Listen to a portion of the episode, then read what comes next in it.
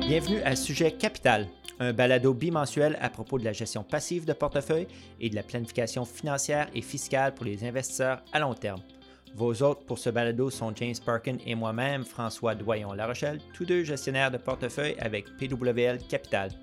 Au programme aujourd'hui pour l'épisode numéro 32, pour notre sujet principal, nous reviendrons sur les perspectives de marché pour 2022 et la folie de suivre les différentes prédictions.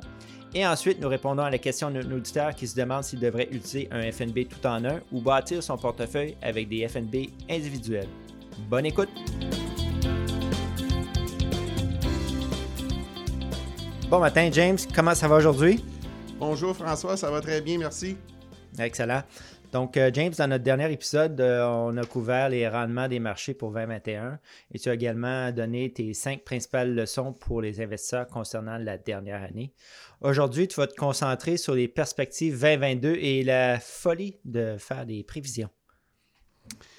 Ben écoute, François, euh, nos auditeurs qui nous connaissent bien depuis longtemps vont savoir que ça, c'est un, c'est un gros piège.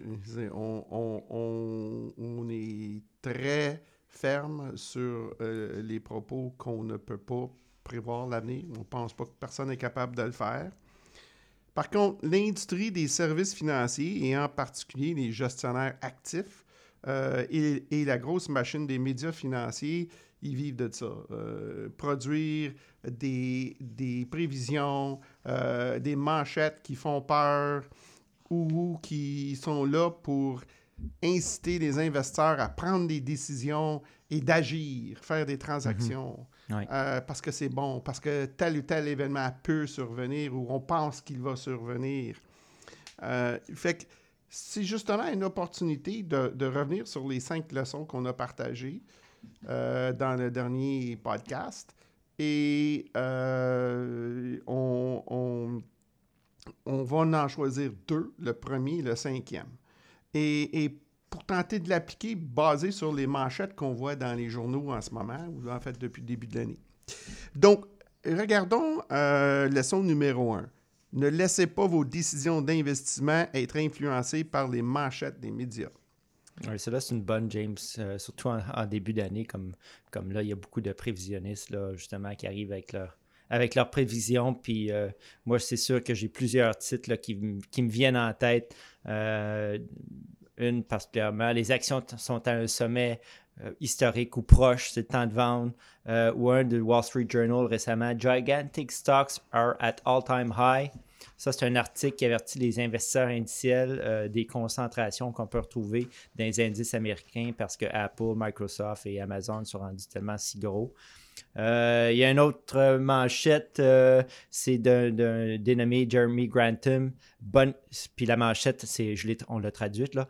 Bonne chance, nous en aurons besoin. Les marchés américains s'approchent de, la fin de la super bulle. Puis il dit qu'il ben, y a une bulle dans les obligations, une bulle dans les actions, une bulle dans les commodités, une bulle dans, dans le, voyons, dans l'immobilier et, euh, et j'en passe. Donc on est dans une super bulle.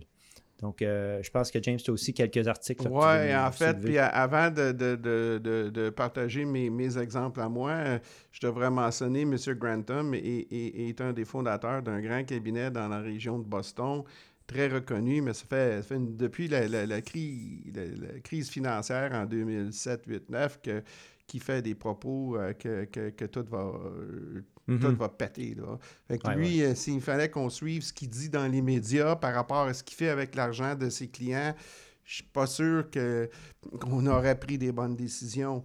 Euh, et, et, quand ces experts-là tiennent leurs propos, c'est facile, on garde ce qu'ils disent, puis un an plus tard, on, reprend l'article, voir ça, ça s'est-tu réalisé ou pas? Euh, moi, mes exemples que j'aurais à partager avec nos auditeurs dans le Globe and Mail, les taux d'intérêt devraient augmenter euh, et la Banque centrale du Canada est prête à faire plusieurs augmentations euh, un après l'autre. Fait que les, les, les, Canadiens qui sont très endettés, ils vont être impactés négativement. Donc, ça nous fait peur, ça. Euh, l'augmentation des niveaux d'endettement des gouvernements peut également amener certains investisseurs à s'inquiéter d'un impact négatif sur les rendements boursiers. Ça, c'est un autre classique. toute la dette que, les gouvernements et les banques centrales ont, créée pendant la pandémie. Mais là, c'est terrible. Comment est-ce qu'on va pouvoir gérer notre situation financière pour les prochaines décennies? Encore une fois, on, fait, on tente de faire peur. Euh, une autre manchette ici. La dette américaine détenue par le public a dépassé 22 milliards de dollars, soit plus de 5 milliards. 22 000, 22 000 milliards. Oui, 22 000 milliards. Euh, et on devrait dire des 22 billions, donc euh, trillion en anglais. Merci pour cette correction, François. Donc, c'est plus de 5 000 milliards de dollars de plus juste depuis 2019 et ça atteint 123% du euh, produit intérieur brut de l'économie américaine. Encore selon le Wall Street Journal, ça a venu faire peur. Stimuler l'économie était facile. Maîtriser l'inflation sera beaucoup plus compliqué. OK, c'est une autre manchette. Euh, alors que l'inflation bat des records, le pétrole à 100 se profile également. L'inflation est à des niveaux jamais vus depuis 30 ans au Canada. Puis dans les manchettes aux États-Unis depuis 40 ans, euh, avec le taux qu'ils ont annoncé de 7% annualisé euh, au 31 décembre. Encore une fois, euh, mon favori, le, dernier, c'est la grande société financière américaine JP Morgan qui prévoit que le pétrole pourra atteindre 125 US le baril cette année et 150 US le baril en 2023. Encore une fois c'est toutes des prévisions, c'est tout du négatif, c'est tout pour faire peur. Oui, mais James, là, après que les marchés ont atteint des sommets historiques en début de l'année ou, euh, ou, en fin de l'année dernière, là, on est, on est le 25 janvier, puis il semble qu'il y a certaines de ces prédictions-là, des experts financiers qu'on vient de souligner, là, qui, qui, semblent se matérialiser. Donc, le, le SP 500 est maintenant en baisse ah, je dis à peu près 8% depuis le début de l'année, puis le TSX, c'est à peu près 6% par rapport à son sommet. Donc, euh, qu'est-ce que que tu as dit? Bien, c'est clair, ils ont une boule de cristal euh, qui fonctionne. Hein, euh, mais encore une fois, c'est aléatoire, tout ça. et, c'est là qu'on peut se tromper en se fiant sur des événements qui surviennent après que ces, gens-là ont fait des, des prévisions puis qui s'avèrent être vrais. Mais c'est juste aléatoire. Euh, à n'importe quel moment, il y a quelqu'un qui fait une prévision, il y a un événement qui survient. Ah, regardons ça, on a de l'air mhm. brillant, on devrait nous donner de l'argent. Dans le dernier podcast, a souligné euh, Mme Wood, la gestionnaire vedette, qui en 2020 était le numéro un des rendements avec son, son fonds transgenre bourse, ARC. Et, évidemment, est passé de toute première à toute dernière, a fait moins 27% en 2021 quand le marché a augmenté de 25, 26, 27, 28% aux États-Unis.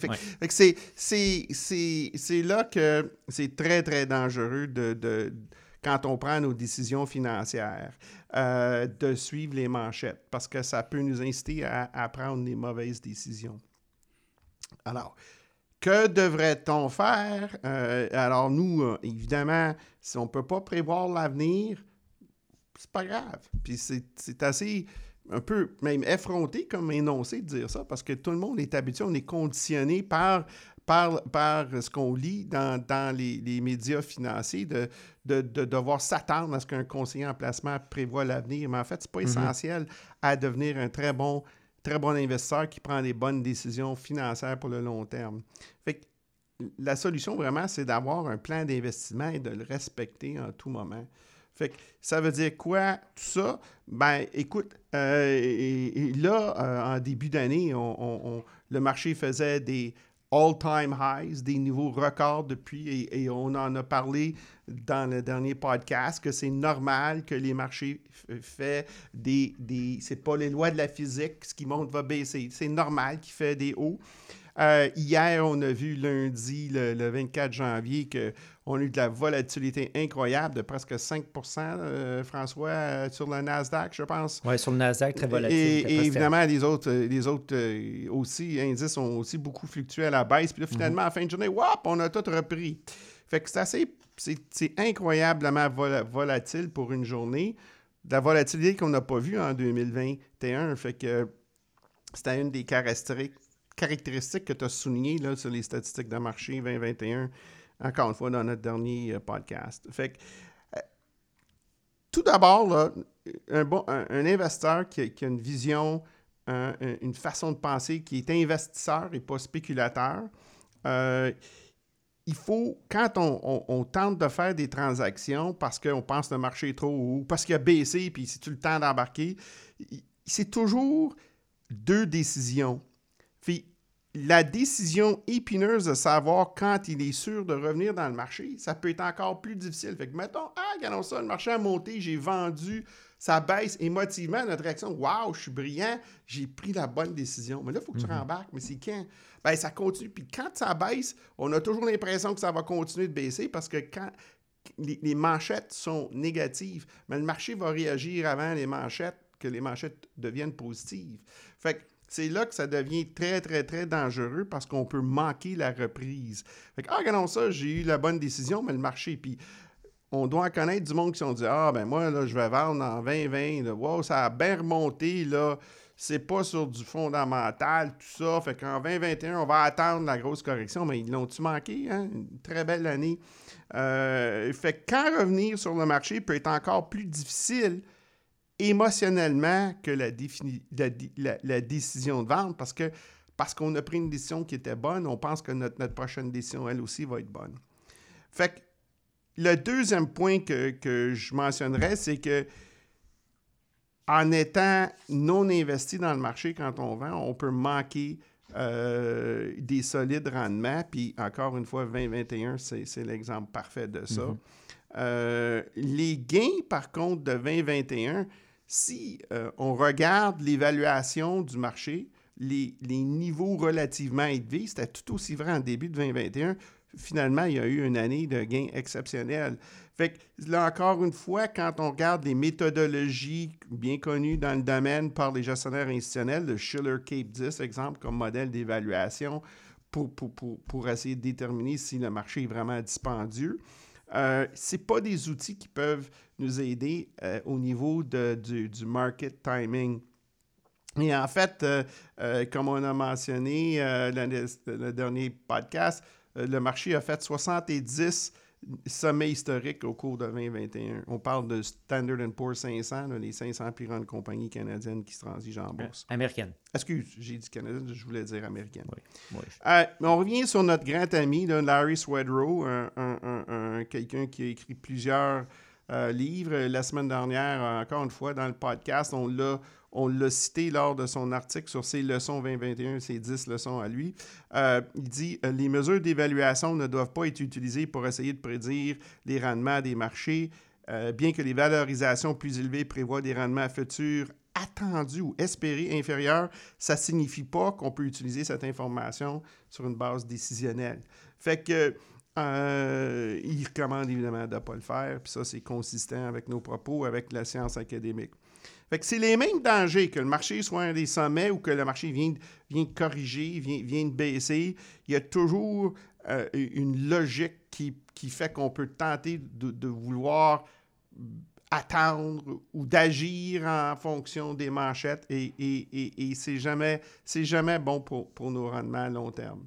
Moi, je suis tout à fait d'accord, James, avec les marchés qui, corrigent là, depuis le début de l'année.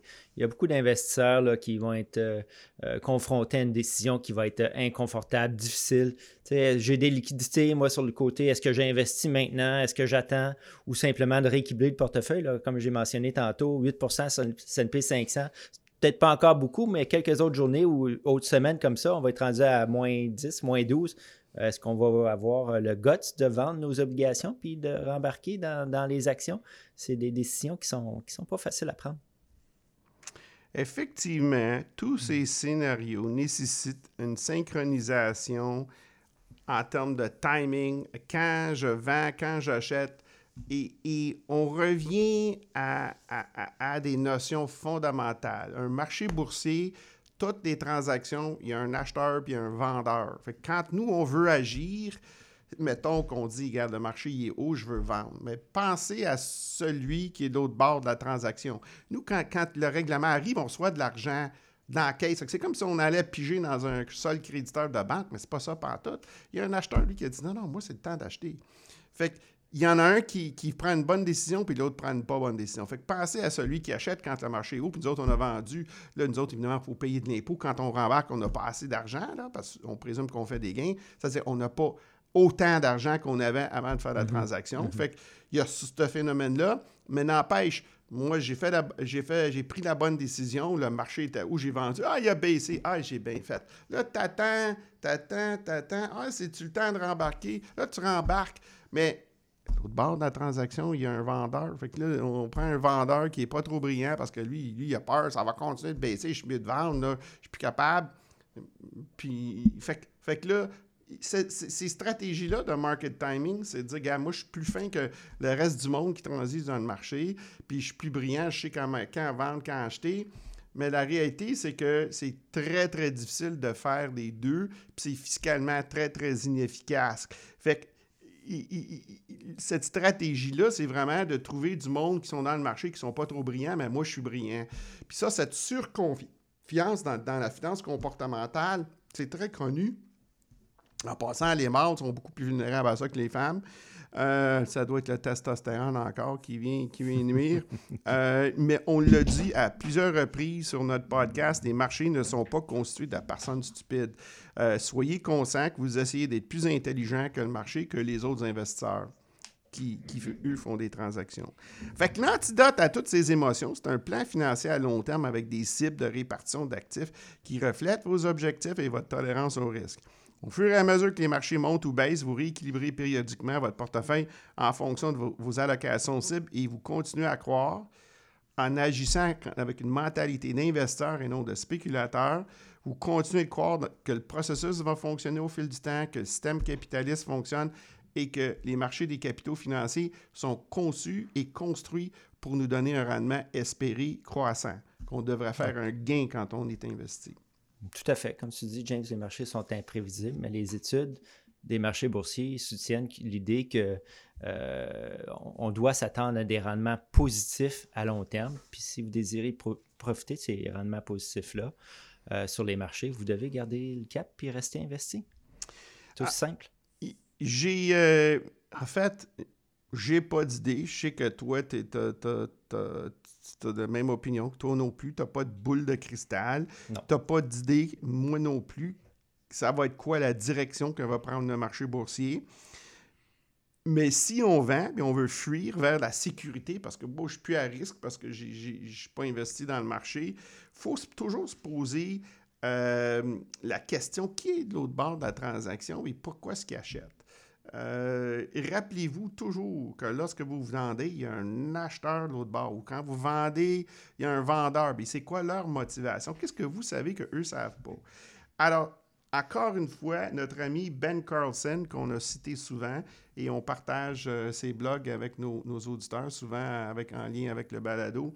Euh, pour ceux qui sont croyants de la gestion passive, qui ont une mentalité d'investisseur, quand il y a des corrections de marché, ça, être tout le temps des opportunités d'achat. Parce qu'on est là pour le long terme, parce que quand on achète, on, a un rendement espéré positif. C'est sûr que le marché pourrait continuer de baisser. Mais la réalité, c'est que si vous regardez graphiquement, il y a 5 ans, 10 ans, 15 ans, 20 ans, mais quand on est sur le long terme, c'est tout du bruit euh, de court terme. Donc, il faut revenir à cette mentalité d'investisseur puis de rester ancré à notre plan d'investissement. L'adage tient toujours, c'est le temps dans le marché et non le timing de marché qui rapporte à long terme. Gardez votre état d'esprit d'investisseur et concentrez-vous sur votre plan d'investissement à long terme. Excellent. Merci, James. J'espère que tes sages conseils aideront nos auditeurs à traverser cette euh, période difficile en ce début euh, d'année. Donc, euh, pour notre prochain sujet aujourd'hui, nous répondons à la question d'un auditeur, mais avant d'aller de l'avant avec la question, je voudrais prendre l'occasion de remercier notre auditeur pour sa question et de vous remercier, vous, euh, car nous avons reçu euh, pas mal de questions récemment, donc merci. Nous sommes très reconnaissants, nous ferons de notre mieux dans les semaines à venir pour répondre à certaines de vos, questions, puis ou, du moins les intégrer dans notre contenu. ceci dit, veuillez toujours continuer à nous envoyer vos questions par courriel à sujet capital à commercial pwlcapital.com. Donc, on revient à, la question euh, de notre auditeur. Notre auditeur essaie de comprendre c'est quoi le compromis entre l'utilisation d'un FNB d'allocation d'actifs, on dit aussi un FNB tout en un, et l'utilisation d'un mélange de FNB d'actions et d'obligations qu'il gérerait personnellement. À première vue, ça semble être une question assez simple, mais au contraire, c'est loin d'être le cas. Il y a plusieurs angles auxquels il faut réfléchir avant de répondre à ça. Donc, Écoute, François, euh, c'est peut-être opportun. Euh, certains de nos auditeurs euh, ne sont peut-être pas au parfum du concept des fonds négociés en bourse qui sont des fonds d'allocation d'actifs tout en un. Peut-être tu, tu devrais expliquer les détails des fondamentaux de ce genre de produit. En fait, j'allais donner une description du FNB que notre auditeur pense acheter. C'est le euh, iShare Core Balance ETF Portfolio avec le symbole boursier XBAL, XBAL. Euh, ce FNB d'iShare, c'est une solution tout en un euh, pour avoir accès à un portefeuille équilibré et largement diversifié en actions canadiennes, américaines, euh, de pays développés et aussi de pays émergents. Et aussi, il y a des titres à revenus fixes dans ça, américains et canadiens. Euh, la beauté de ce type de FNB, là, tout en un, c'est qu'ils sont automatiquement rééquilibrés. Ça, j'aime beaucoup. Euh, le iShare XBAL a une allocation de 40% aux titres à revenus fixes puis 60% aux actions. Euh, mais si vous souhaitez avoir une autre allocation un, peu plus agressive ou conservatrice, il y a, d'autres FNB tout en un qui sont, disponibles avec d'autres combinaisons d'actions puis d'obligations. si on regarde maintenant de plus près la portion en actions de ce FNB euh, ou de ces FNB parce qu'ils gardent la même méthodologie pour euh, l'allocation aux actions. C'est qu'il y a une répartition de 25% en actions canadiennes, 45% en actions américaines et 30 en actions internationales de pays développés puis de pays émergents. Euh, ce FNB, là, il y a des très faibles coûts. ça, c'est un autre bon point qui est très positif. C'est seulement 20 points de base. ce qui est très bas comparativement à d'autres fonds mutuels euh, qui est équilibré.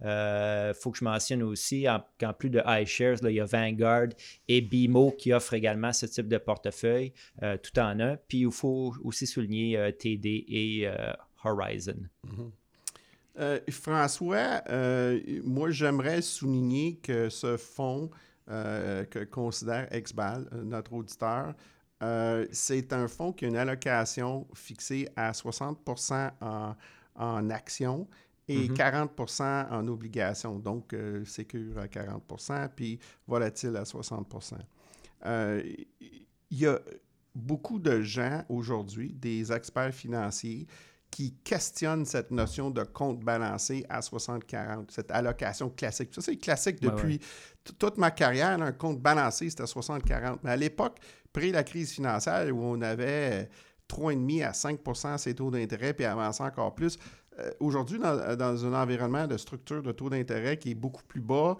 encore une fois, on se pose la question, le compromis d'avoir 40 de nos avoirs dans, dans, en rendement fixe, dans un environnement où éventuellement, avec la normalisation des politiques fiscales et monétaires, euh, que les taux vont revenir à des taux sensiblement plus élevés. Ça peut prendre bien longtemps.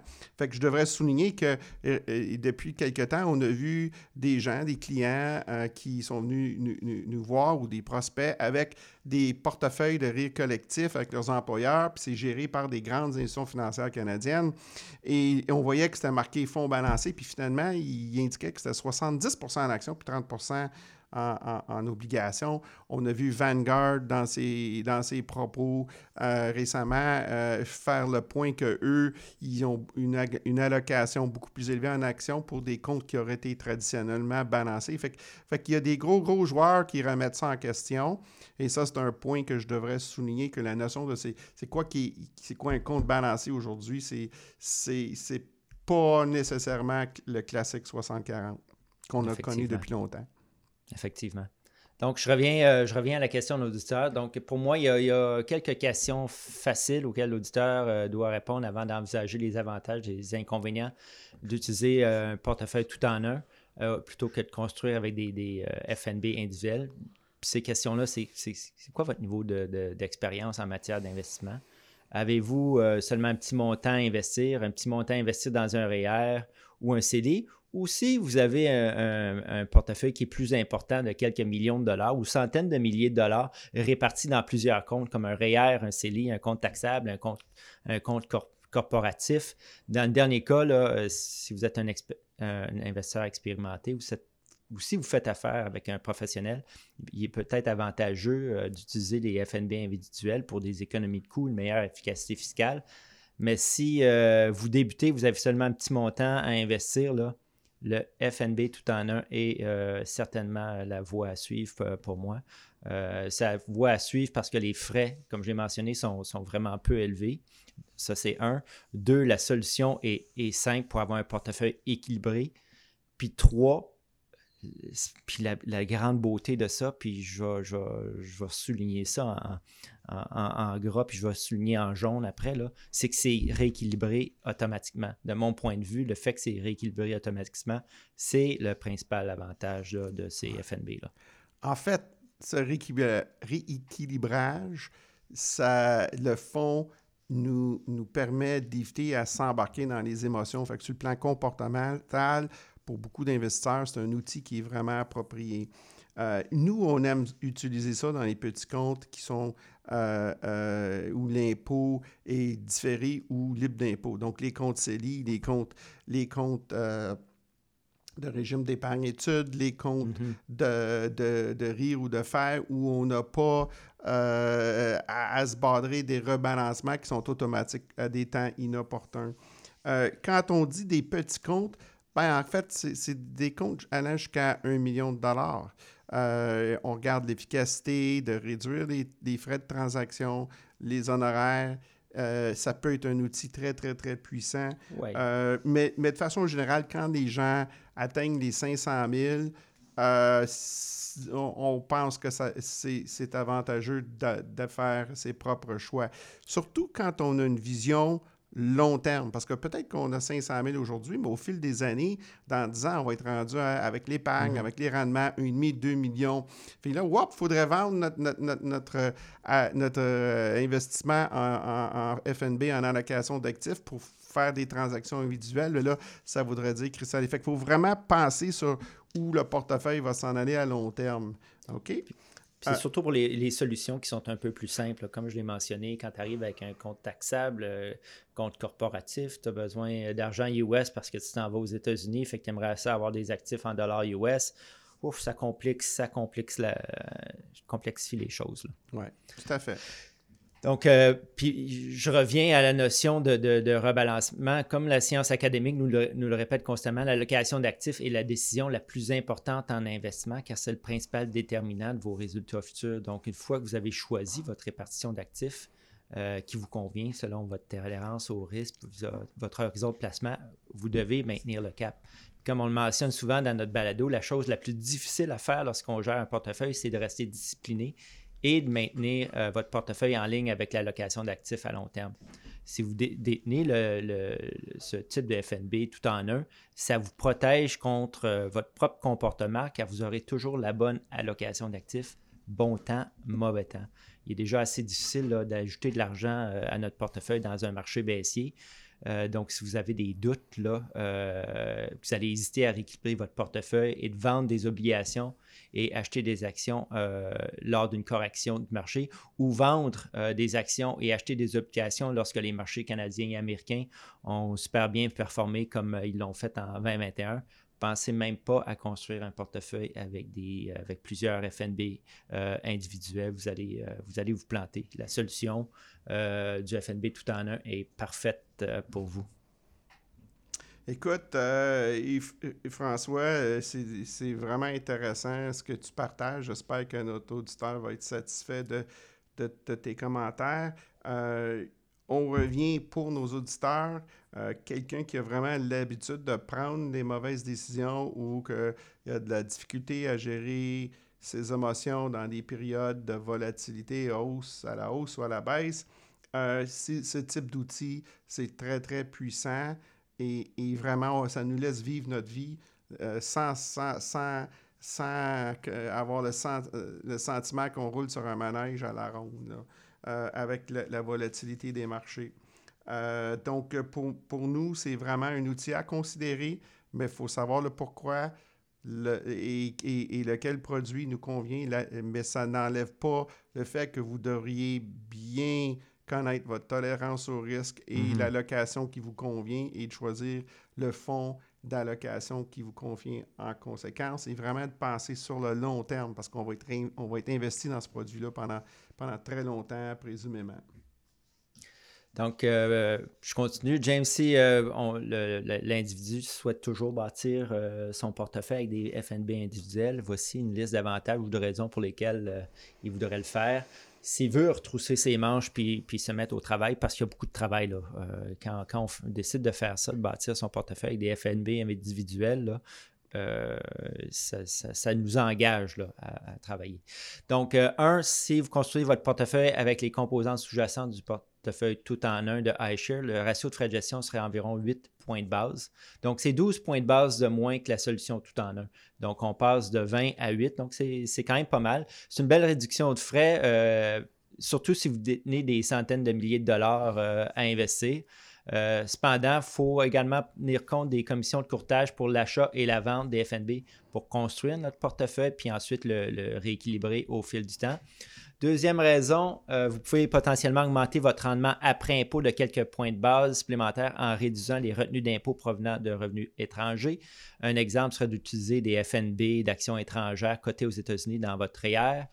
Euh, trois, encore une fois, sur une base après impôt, euh, l'utilisation d'un FNB d'obligation plus efficace sur le plan fiscal, comme le FNB d'obligation escompte euh, BIMO ZDB, ou même des certificats de placement garantis, euh, des CPG, euh, dans votre compte taxable, imposable, pourrait vous faire économiser de l'impôt. Quatre, euh, le- aussi le fait d'avoir des FNB d'action dans vos comptes taxables ou imposables pourrait vous permettre de générer des pertes en capital quand l'occasion se présente lors de marchés baissiers. 5. Étant donné que les indices boursiers sont légèrement plus orientés vers les grandes actions de croissance, la construction d'un portefeuille avec des FNB individuels pourrait vous permettre d'avoir un billet, euh, ce, que nous, on a dans nos portefeuilles, un billet vers les titres de valeur puis les titres de petite capitalisation, parce qu'à long terme, les rendements espérés sur ces deux types d'actions sont plus élevés. Euh, une autre raison d'y aller avec les FNB individuels serait que vous n'aimez peut-être pas euh, l'offre de répartition d'actifs offerte avec les FNB tout en un. Par exemple, si vous voulez une, répartition, comme James a mentionné, qui est un peu peut-être plus en vogue maintenant, de 30% en revenus fixes puis 70 en, 70% en actions, ben, cette répartition cible n'est pas, est pas disponible euh, actuellement avec euh, les portefeuilles tout en un qui sont euh, de BMO, de Vanguard ou de, de, de iShares. Puis, comme euh, septième point, euh, pour des raisons quelconques, vous euh, chercheriez peut-être une répartition euh, d'actifs au niveau des actions ou des obligations qui est différente à celle qui est offerte, par exemple. Peut-être que quelqu'un préférerait avoir un portefeuille qui est basé sur la capitalis- capitalisation boursière pondérée à l'échelle mondiale, euh, plutôt que d'avoir la pondération qui est fixe avec le produit iShare, qui est 25% au Canada, dans les actions canadiennes, c'est-à-dire 45% aux États-Unis, puis 25% des marchés développés et 5% dans les marchés émergents. Donc ça, ça vient avec le, produit tout en un. Si on veut euh, moins d'actions aux États-Unis ou plus d'actions au Canada ou moins d'actions au Canada parce que euh, euh, a des, des- actions, on travaille à une grande banque, puis on a déjà un paquet d'actions de la Banque Royale, par exemple, ben, peut-être que notre pondération au Canada, on l'avait un peu plus, un peu plus basse. Donc, ça, avec les FNB tout en un, ben, on on peut pas jouer sur les, les différentes pondérations. Donc, y aller avec des FNB individuels pourrait euh, corriger cette situation-là pour vous. Effectivement, euh, François, je pense que c'est- très bien dit. Tu as, effectivement apporté sept points pour nos auditeurs à, à considérer si on ne veut pas se servir d'un fonds. Et il y en a certainement beaucoup d'autres. Ah, J'ai juste Il soulevé. y en a ouais. plusieurs d'autres, mais on n'a pas le temps euh, ce matin de tout découvrir, évidemment. Mais c'est quand même assez exhaustif. Euh, et, et- et comme tu l'as dit au début de tes propos euh, aujourd'hui, c'est que la question d'auditeur, elle est assez simple. Mais il y a beaucoup de variables et chaque situation nécessite une planification et une réflexion minutieuse avant d'arriver à la bonne solution. Puis je reviens sur le commentaire que moi j'ai fait de penser sur le très long terme, que si j'achète ça, je vais le garder pour très longtemps. Puis si jamais il faut faire des rebalancements, c'est-à-dire vendre une partie de ces fonds-là pour tenter plus tard de rééquilibrer vers d'autres ETF, ben, c'est à considérer l'impact fiscal à moyen long terme. Euh, encore une fois, ça souligne le défi de nombreux investisseurs, les DIY, do it yourself, les gens qui gèrent eux-mêmes leur portefeuille. Euh, récemment, on a vu plusieurs personnes nous contacter pour de l'aide parce qu'on a décidé d'abandonner, même s'ils ont une passion, un engouement, c'est tellement demanding le faire que finalement, ils ont dit écoute, je veux, je veux, euh, je veux une vie normale, je veux pas m'asseoir devant mes écrans puis tenter de, gérer tout ça. Là. Fait mm. que c'est un pensez-y bien, mais ce sont de très, très bons produits puis qui ont, ils ont vraiment leur place pour beaucoup, beaucoup d'investisseurs. Ouais, moi, pour finir, là, ben, comme euh, tu as mentionné, il n'y a pas de solution unique en matière d'investissement, mais je pense que les FNB euh, de répartition d'actifs, d'iShare, Vanguard, BMO sont d'excellents outils pour la plupart des investisseurs. Cependant, si vous êtes euh, prêt à faire les efforts, je le souligne encore, les efforts, puis vous êtes discipliné, ben, il y a certains avantages à bâtir son portefeuille avec des FNB individuels. Merci, James, d'avoir partagé tes ton expertise et ton savoir ce matin. Ça m'a fait grand plaisir, François. Eh bien, c'est tout pour ce 32e épisode de Sujet Capital. Nous espérons que vous avez aimé. Euh, n'hésitez pas à vous envoyer vos questions, suggestions. Vous pouvez nous rejoindre par courriel à sujetcapital à commercial. N'oubliez pas de vous joindre à nous lors du prochain épisode dans deux semaines alors que nous discuterons des dernières données sur l'inflation. Merci chers auditeurs et à bientôt.